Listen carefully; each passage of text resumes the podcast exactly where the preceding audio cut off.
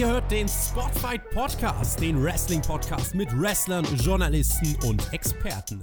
Wir diskutieren über WWE Monday Night Raw und wünschen euch jetzt viel Spaß beim Zuhören.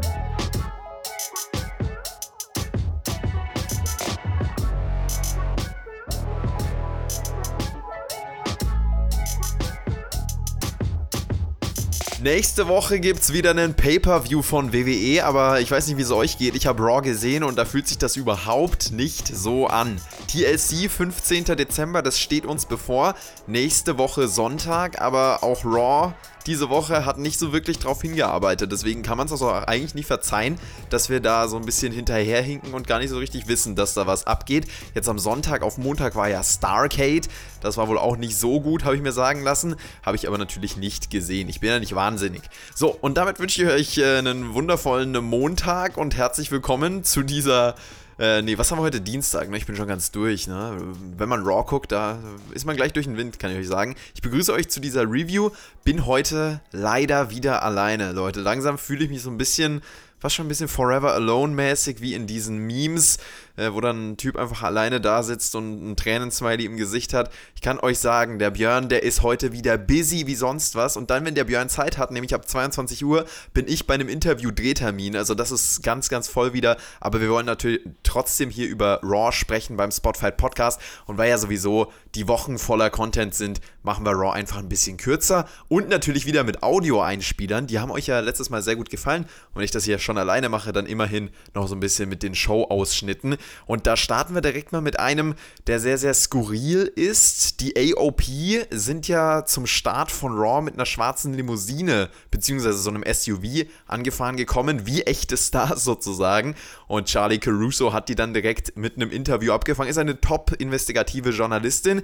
Da haben sie dann aber erst ein bisschen was auf Albanisch gesagt. Caruso kam damit nicht so klar und hat dann nochmal, ja, wie das eine gute Journalistin macht, eben nachgehakt. My apologies, I don't speak Albanian nor Punjabi, so if you could maybe translate? Charlie, you look lovely tonight. Die Authors of Pain, die finden Charlie Caruso also ganz äh, attraktiv anziehen, kann man ja auch verstehen. Und das sind charmante Boys. Wir bezweifeln zwar, dass das das war, was sie gesagt haben, aber sie sind ja sowieso ein bisschen undurchsichtig. Haben die da jetzt was mit Seth Rollins zu tun? Sind die unabhängig voneinander? Sind das einfach zwei Zerstörer, die reinhauen ohne noch eine Connection nach oben? Das ist ja sowieso die Frage, die wir uns stellen. Die wurde dann auch von Seth Rollins hier an der, ja, in der Anfangspromo von ihm aufgegriffen. Hat sich natürlich ähm, ja, so ein bisschen zurückgenommen. Letzte Woche total ausgerastet und äh, ein bisschen zu viel Temperament an den Tag gelegt. Jetzt hat er diese Woche zurückgerudert und hat sich entschuldigt. Kevin Owens hat ihm das nicht abgekauft. I thought about it all week, and I'd like to apologize.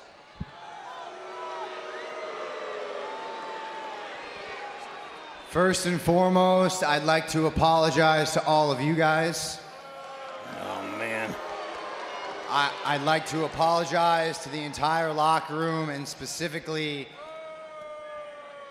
I would like to apologize to Kevin Owens. Do you guys smell that at all? I don't know if it's just me, but it smells like something. I can't quite put my finger. I'm you know what it smells it, like? too. It smells like when the rodeo comes to Nashville. You know, because like the animals and stuff, there's a certain smell attached to that. And right now, I, I can't put my finger on it, but it's hitting me hard. And I think it's because of what I just heard you say. This whole apology and, and talking about your family and how we're all a family. Let me ask you this. Would the two closest members of that family of yours happen to be the AOP by any chance? Because last week they. Kev, I had nothing to do with the AOP. I don't know anything about that, man. I swear to you, man. I swear to you. I don't know why they laid. Seth, Seth, Seth. I'm sorry to interrupt you. Well, not really, but do you know how I know you're lying? Because your lips are moving. And by the way, that smell I was referring to. Das ist Bullshit gewesen. Das hat er gesagt, wurde rausgepiept, das ist ein bisschen unangenehm zu hören. Deswegen sage ich euch hier das einfach und äh, lass nicht das Gepiepte hier noch drin. Aber ja, äh, Kevin Owens, der hat hier wirklich Seth Rollins gut vorgeführt und Seth Rollins sah auch wirklich nicht gut aus in diesem Segment, das muss man sagen. Zieht ja seit geraumer Zeit nicht mehr die allerbesten Reaktionen und jetzt ist es komplett durch, wenn man es auch mit dieser Charakterentwicklung aufgreift, was man ja auch tut. Und das äh, finde ich äh, ist ein sehr, sehr starkes Vorhaben, was WWE da hat, haben wir auch schon letzte Woche angesprochen und auch ein super Startsegment gewesen in dem Sinne, dass es wieder den Charakter von Seth Rollins zeigt, der so ein bisschen hin und her gerissen ist, aber eigentlich ein Lügner ist und nicht authentisch ist. So ein bisschen arrogant auch wirkt und so ein bisschen drüber, oh, die sind alle scheiße hier und dann, dann lässt das mal raus mit Temperament letzte Woche, aber diese Woche rudert er wieder zurück. Dieser Prozess zum Heel-Turn, den man da geht, der ist sehr ja, also für WWE-Verhältnisse ist der vielschichtig und lange erzählt mittlerweile schon. Das hat sich ja auch schon angedeutet in seiner Face-Zeit und jetzt äh, geht man da wirklich all in mit, ähm, was sehr, sehr äh, positiv ist in meinen Augen. Diese Woche ist er jetzt wieder ein bisschen faciger auch gewesen, zieht dann irgendwann wahrscheinlich was richtig Böses durch und dann ist er vollends äh, erklärt quasi als Ziel und voll eingesetzt. Da setzt der WWE sowieso ein bisschen häufiger drauf, diese langfristig aufgebauten Heel-Turns umzusetzen. Das war zumindest bei Bailey auch so, die ja in einem Prozess immer mehr Heel geturnt ist, immer mehr böse wurde und dann auch immer mehr äh, keinen Bock auf die Fans hatte. Und dann kam eben ein Moment, ein Charakterwandel, äh, haut sie die Bailey Buddies kaputt zum Beispiel, ne? Und dann, dann ist es durch dann ist sie hier, dann ist sie als Charakter auch etabliert. Ich finde das eigentlich sehr, sehr positiv, muss ich auch sagen. Also wir starten heute sehr positiv auch rein in diese Review. Gab natürlich auch ein paar negative Punkte, aber der Björn als äh, notorischer Nörgler, wundervolle Alliteration, ist leider nicht äh, hier mit am Start. Äh, deswegen sieht es vielleicht heute auch ein bisschen positiver aus, aber wir kommen ja gleich zu einem Punkt, der auch äh, negativ sein wird. Aber prinzipiell spricht ja nichts dagegen, einen Heel-Turn lange aufzubauen und Charakterentwicklungen wirklich mit Zeit zu erklären. Das versucht man hier. Jetzt muss man es auch konsequent machen. Das ist natürlich die Prämisse, die hier existiert. Kevin Owens funktioniert als Face sehr, sehr gut und als Pendant zu Kevin Owens wirklich in dieser Fehde auch top. Äh, Kevin Owens, der stand dann hier noch im Ring, will trotzdem einen Gegner, obwohl Seth Rollins rausgegangen ist, obwohl die Authors of Pain ihn dann auch da hängen lassen haben. Und dann kamen Lana und Lashley raus. Kevin Owens und Lana legen sich erstmal so ein bisschen miteinander an. Lashley und Owens, die clashen dann in einem Match. Das war dann der Gegner von Owens, bis die AOP dann trotzdem rauskommen und Kevin Owens angreifen. Sie verprügeln ihn, schleppen ihn nach draußen und damit ist eben trotzdem wieder aufgegriffen Authors of Pain gegen Kevin Owens und dann wahrscheinlich auch in Konstellation mit Seth Rollins. Ich weiß gar nicht, ob ich Authors of Pain und Seth Rollins zusammen sehen will, um ehrlich zu sein das ist jetzt nichts, was mich mega hypt. Und ich glaube auch, dass es sinnvoll wäre, Rollins als so ein Heel darzustellen, der äh, alleine äh, arrogant sein Ding macht irgendwie, wobei er dann schon wieder in die sympathische Richtung gehen könnte. Das hat man ja auch schon hinter sich. Genau diese Charakterfacette und diese Darstellung von Rollins hat dann nach seinem Return vor allem sehr, sehr positive Reaktionen gezogen. Das hat man auch so gewastet, ne? dieses Comeback-Potenzial damals. Aber leben wir mal nicht in der Vergangenheit. Deswegen kann ich mir beide Varianten vorstellen mit den Authors of Pain.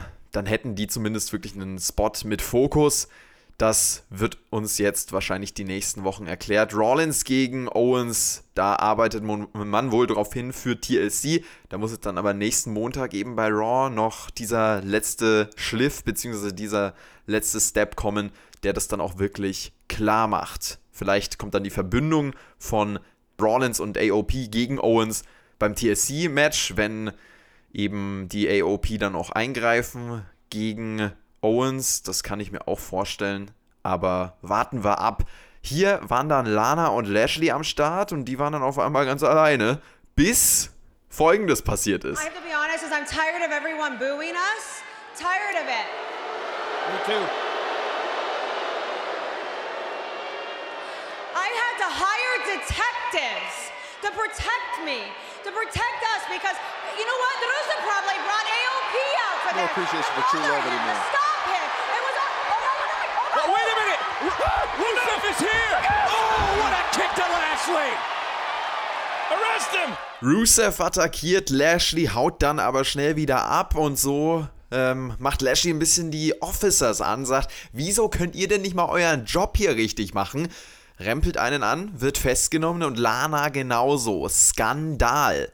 Erstmal super Reaktion für Rusev, ihr habt es auch gehört, also da ähm, scheint man auch äh, bezüglich ihm hier was richtig zu machen, wenn er solche Reaktionen äh, zieht. Natürlich ist in dieser Storyline sehr, sehr wenig richtig gemacht und auch die Weiterführung hier, die ist schon äh, fraglich, würde ich sagen.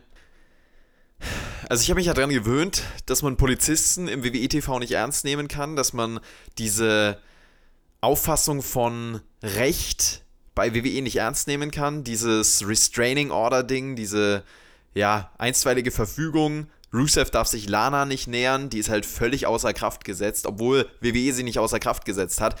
Aber jeder Zuschauer hat ja mittlerweile verstanden, dass entweder die Polizisten völlige Vollidioten sind oder die Leute, die diese Show schreiben, einfach das nicht konsistent da durchziehen oder derjenige, der dann halt alles absegnet.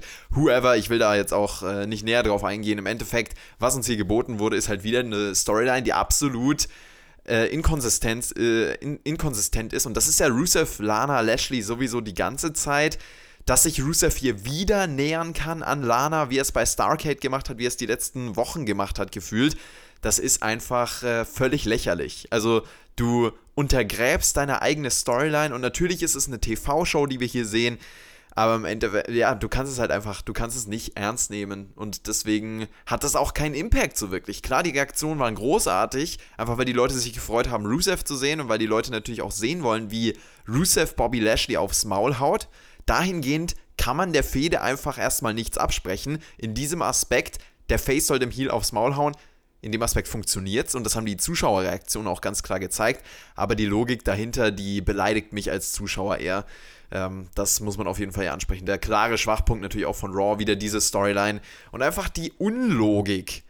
Das, also immer wenn, oder fast immer wenn Polizisten oder so Detectives bei WWE genutzt werden und in den Shows auftauchen, kannst du eigentlich davon ausgehen, dass es sinnbefreit wird. Es ist unfassbar. Also, Björn ist ein weiser Mann der hat mir diese Regel mal erklärt, als ich noch nicht so lange Wrestling geschaut habe. Da haben wir auch, glaube ich, noch gar nicht gepodcastet. Haben wir da gepodcastet schon?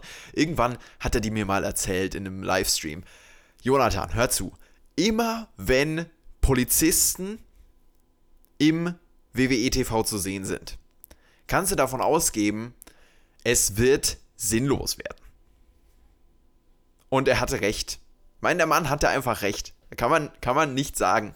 So, und äh, Natürlich gibt es ein paar Ausnahmen. Natürlich war, war, ich damals auch noch viel optimistischer, viel lebensfreudiger und auch äh, viel mehr pro WWE.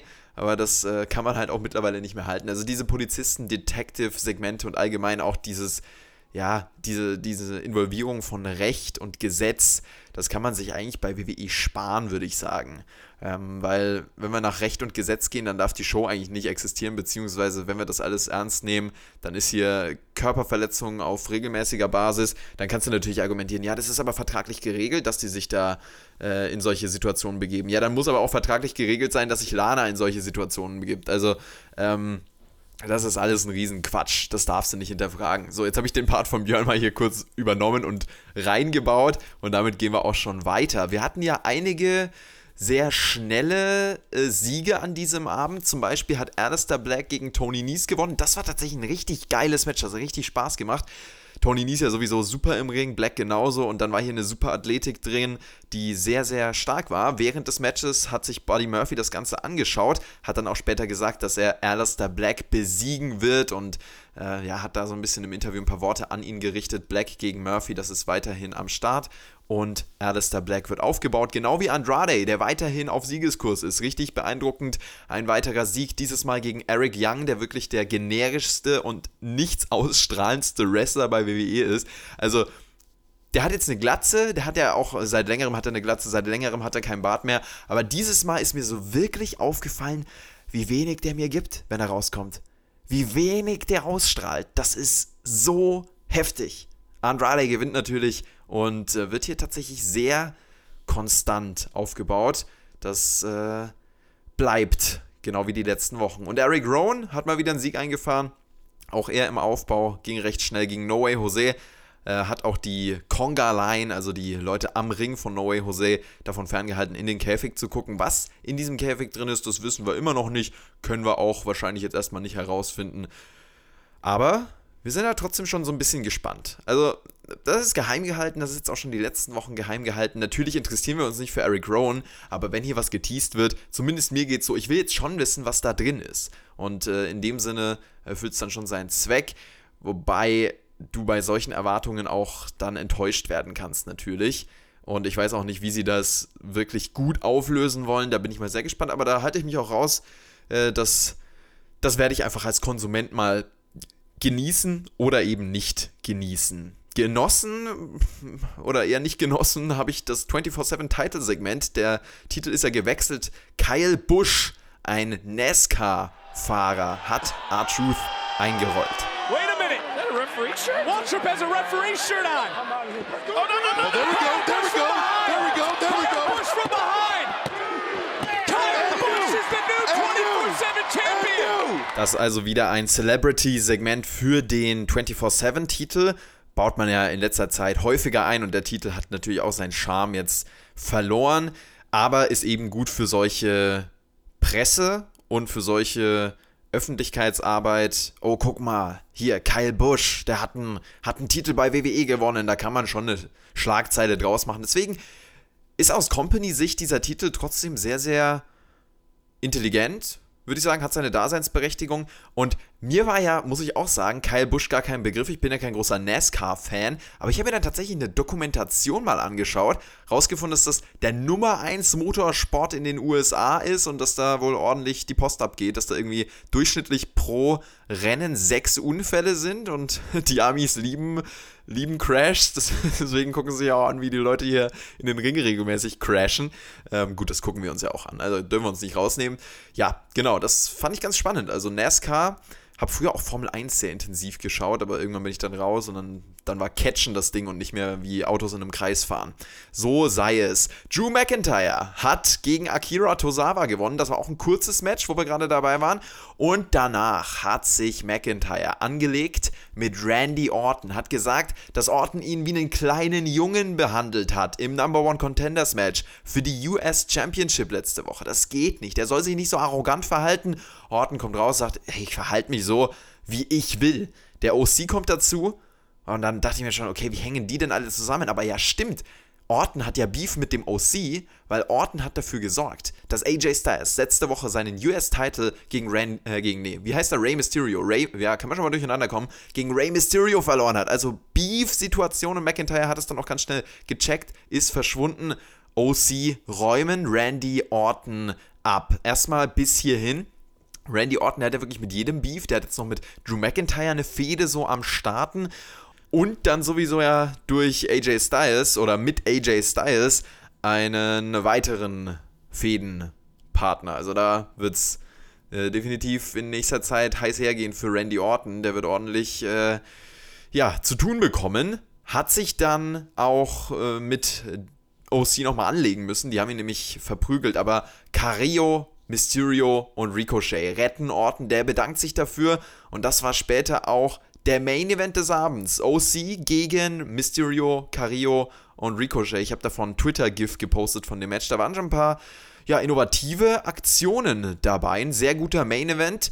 Jeder hat so seine, Segme äh, seine, seine Momente bekommen und vor allem Ricochet und Carrillo sind hier natürlich herausgestochen, was die In-Ring-Action angeht. Das hat mir gut gefallen, das Match. Kann man sich reinziehen und war, ja, das beste Match mit dem, auf was ich dann gleich noch zu sprechen kommen werde. Genau, OC auf jeden Fall das eingespieltere Team natürlich. Sie gewinnen hier und danach kam was ganz Obligatorisches, wenn wir hier über dieses Segment sprechen. Styles, look at the Styles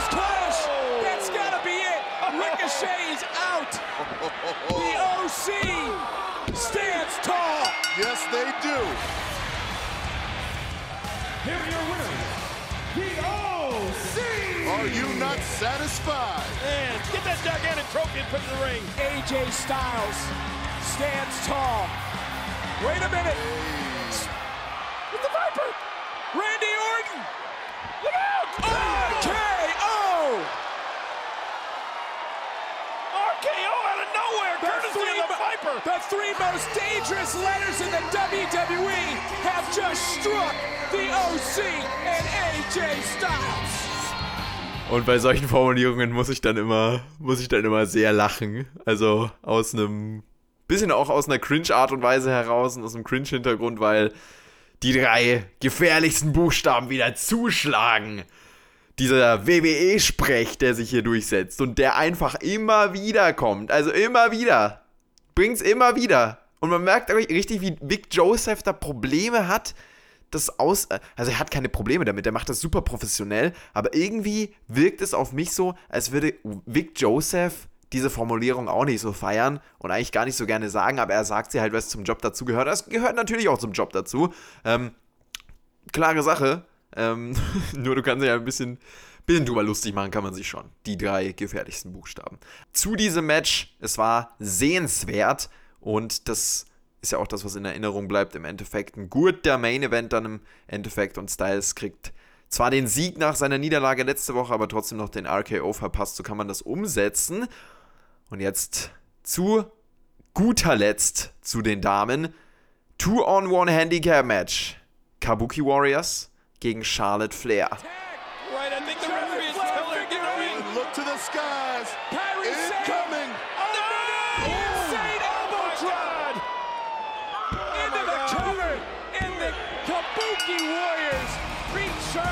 15 Minuten hat es gedauert, aber die Kabuki Warriors, Kyrie Zane und Asuka setzen sich durch.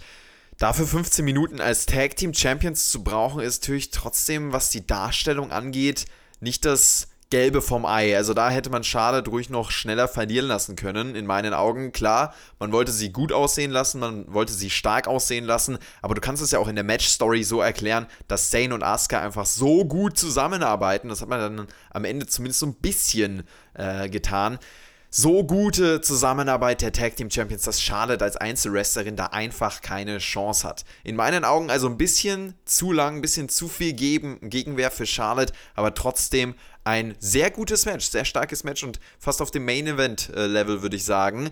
Das äh, Match von Charlotte gegen Asuka letzte Woche war ja auch herausstechend. Also Main Events und die Charlotte Matches in letzter Zeit sind bei Raw das, was mich wrestlerisch am meisten abholt tatsächlich. Becky Lynch, die war diese Woche nicht am Start, was das Frauengeschehen angeht, aber die hängt da auch so ein bisschen mit drinnen. Die hat nämlich dann ähm, in einem YouTube-Video sich nochmal geäußert. War ja zuletzt äh, zu sehen bei der Survivor Series, beim Triple Threat Match und jetzt zwei Wochen nicht bei Raw. Aber in einem Exklusivsegment hat sie nochmal gesagt, dass sie eine Gegnerin vor sich hat und das auch ganz genau schon weiß. I deserve more. The people deserve more. I've said the fight that I want. I have one last debt to collect. One last step to collect. Das lässt sich schwierig übersetzen, eine letzte Schuld einzutreiben sozusagen. Was sie genau damit meint, das können wir natürlich nicht wissen. Ich denke mal, sie bezieht es auf Asuka, weil Asuka gegen Becky noch so ein unerzähltes, äh, so eine unerzählte Frauengeschichte wäre. Kann ich mir gut vorstellen, dass man die umsetzt. Ich kann mir auch sehr gut vorstellen, dass Becky einfach den Titel verliert, weil geht ja nirgendwo mehr hin, so wirklich. Es sei denn, und das ist nämlich die zweite Option neben Asuka, wenn Ronda Rousey ihr Comeback macht, dann wäre das natürlich auch eine Option, die man ziehen könnte. Und dann eben das Rematch für WrestleMania, Becky gegen Rousey, das wäre sicherlich auch eine äh, große Option. Und da sehe ich auch fast so ein bisschen, also ich weiß nicht, ob es das Wahrscheinlichste ist, weil ich einfach nicht weiß, ob man wirklich Ronda Rousey jetzt kriegt, aber in einem Interview hat Rousey schon auch ziemlich klar gemacht eigentlich, dass sie zurück zur WWE kommt und dass sie da nochmal quasi ihren Run beendet und dann erst in die Kinderplanung geht. Also es ist ein bisschen, ja, unvorhersehbar. Asuka wäre wahrscheinlich die Lösung, wenn man Rousey nicht bekommt, aber Rousey ist natürlich die Top-Lösung und auch die, die wirklich äh, am meisten Zugkraft hat mit Abstand. Also da kommt nichts ran. Da kannst du äh, jeden gegen jeden stellen bei, bei den Damen bei WWE, aber da kommt einfach niemals so viel rum, wie wenn du Rousey als ja, externen Star in Anführungszeichen hast. Rousey ist ja eigentlich nicht so wirklich ein externer Star, war ja auch lange dann am Start, hat sich da bewiesen, aber ist jetzt wieder extern, deswegen sage ich das so. Spannend und unvorhersehbar, was da bei den Frauen abgeht. Das bei Raw, das war jetzt nicht so spannend. Charlotte, Kabuki Warriors, so eine Übergangsfehde. Aber vor allem auf WrestleMania und in dem Hinblick sehe ich das schon ja, als eine interessante Möglichkeit, Rousey zurückzubringen, gegen Becky fäden zu lassen oder vielleicht auch wirklich dieses Four Horsewoman äh, von WWE gegen UFC oder Ex-UFC antreten zu lassen. Das ist, glaube ich, jetzt für die nächste WrestleMania, für nächste WrestleMania 36 wäre das wahrscheinlich die beste Option. Besser war die Ausgangssituation für dieses Match noch nie. Und trotzdem, obwohl wir so viel Großes vor uns haben, Royal Rumble, WrestleMania, trotzdem steht uns im Dezember nochmal ein Pay-Per-View bevor, und zwar TLC, und der ist irgendwie recht unaufgebaut. Ich werde jetzt hier mal als Service für euch einfach mal die TLC Matchcard googeln. Ich interessiere mich einfach dafür, ist jetzt offiziell ein Match eigentlich schon angesagt oder angesetzt? Ich glaube nämlich nicht. Also mein aktueller Stand ist, es gibt kein angese äh, angesetztes Match und ähm, ja, hoffen wir, dass da noch ein bisschen was passiert. Jetzt lese ich hier gerade einen Bericht. Also ja, wahrscheinlich wird man Roman Reigns gegen Baron Corbin bei SmackDown umsetzen. Ne? Brock Lesnar ist raus, gehe ich mal von aus. Haha. Und Rollins gegen Owens. Also ja, das zeichnet, zeichnet sich ab. Es ist ein Dezember Pay-per-View. December to Dismember. Wo wir gerade übrigens ähm, noch bei der Show waren, da möchte ich jetzt nochmal kurz drauf zurückkommen, das habe ich vergessen. Samoa Joe wollte ich noch ganz kurz loben, das kriegen wir hier auch noch unter. Samoa Joe als Kommentator ist geil. Der verstellt sich nicht, der bleibt authentisch, obwohl er wahrscheinlich ein paar Phrasen eingegeben bekommt. Das ist sowieso super, wenn du Samoa Joe am Mic hast. Großartig und äh, ja, deswegen, das ist definitiv gut. Und äh, mein Fazit zu Raw war eine unterdurchschnittliche Show, vor allem jetzt im Hinblick auf die letzten Wochen, weil sich es wieder gezogen hat. Also man hat mit der Showdynamik nicht hingekriegt, dass es so kurzweilig gewirkt hat wie die letzte Woche vor allem. Also da, da sehe ich vor allem eine sehr gute Show drin, aber es war schon schaubar. Hat lange gedauert, aber das dauert Raw ja immer. Von daher Haken dran für diese Woche. Wie gesagt, nochmal sorry, dass wir das diese Woche nicht zu zweit hingekriegt haben, die Raw Review. Ich glaube aber auch, dass es äh, sinnvoll ist, ähm, uns da nicht dann im Team einfach auch den Stress zu machen mit der Aufnahme, da irgendwie noch spät nachts um eins äh, die Review zu delivern, nur dass man sie zusammen machen kann, aber dann halt unser Leben völlig durcheinander werfen, weil es einfach dann zeitlich wirklich nicht hinhaut. Also glaubt uns das, wenn wir oder wenn ich hier alleine eine Review mache, dann ist es auch nur aus dem Grund, dass es eben ähm, zeitlich wirklich nicht hinpasst. Wir versuchen es am Samstag wieder, da sehe ich auch die Chancen sehr, sehr gut. Und äh, ja, bis dahin bedanke ich mich erstmal bei euch fürs Zuhören. Schreibt gerne rein, wie ihr diese Einzelreviews findet. Letztes Mal kam das ja super an, aber ähm, ja, wenn das ein bisschen häufiger vorkommt, weil Björn eben gerade busy ist, dann nehmt es uns auch nicht übel und habt da gerne Verständnis, habt da bitte Verständnis.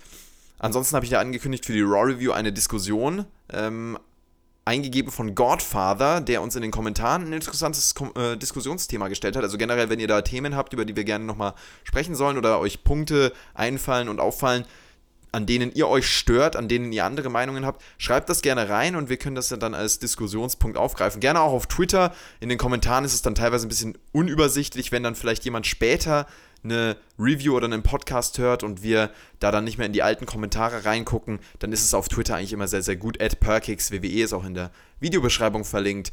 Oder ja, ihr findet, ihr findet schon eure Anspiel- oder Ansprechstationen. What the? Ja, okay. Ist jetzt, glaube ich, auch Zeit für mich nach diesem halbstündigen Monolog zu sagen, see you. Dankeschön fürs Zuhören und schaltet gerne morgen für Hauptkampf ein. Jetzt muss ich trotzdem noch einen Plug raushauen. Leute, auf dem Perkix WWE-Kanal, auf meinem Haupt-YouTube-Kanal. Auch in der Videobeschreibung verlinkt. Also bei dem Text Jonathan im, im Teamtext, da findet ihr auch meinen Kanal verlinkt. Würde mich super freuen, wenn ihr da mal drauf geht. Viele von euch sind sowieso regelmäßig drauf. Da gibt es einen Adventskalender gerade, also jeden Tag ein Video.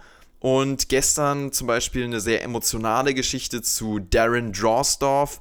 Ähm, wenn der Rollstuhl nicht das Ende ist, ist der Titel. Heute kann ich kurz, ja, kann ich kurz machen, ja. Heute kommt Pro 10, 10 Angriffe von Fans auf Wrestler. Und da wird es jetzt wirklich jeden Tag ein Video geben, jeweils.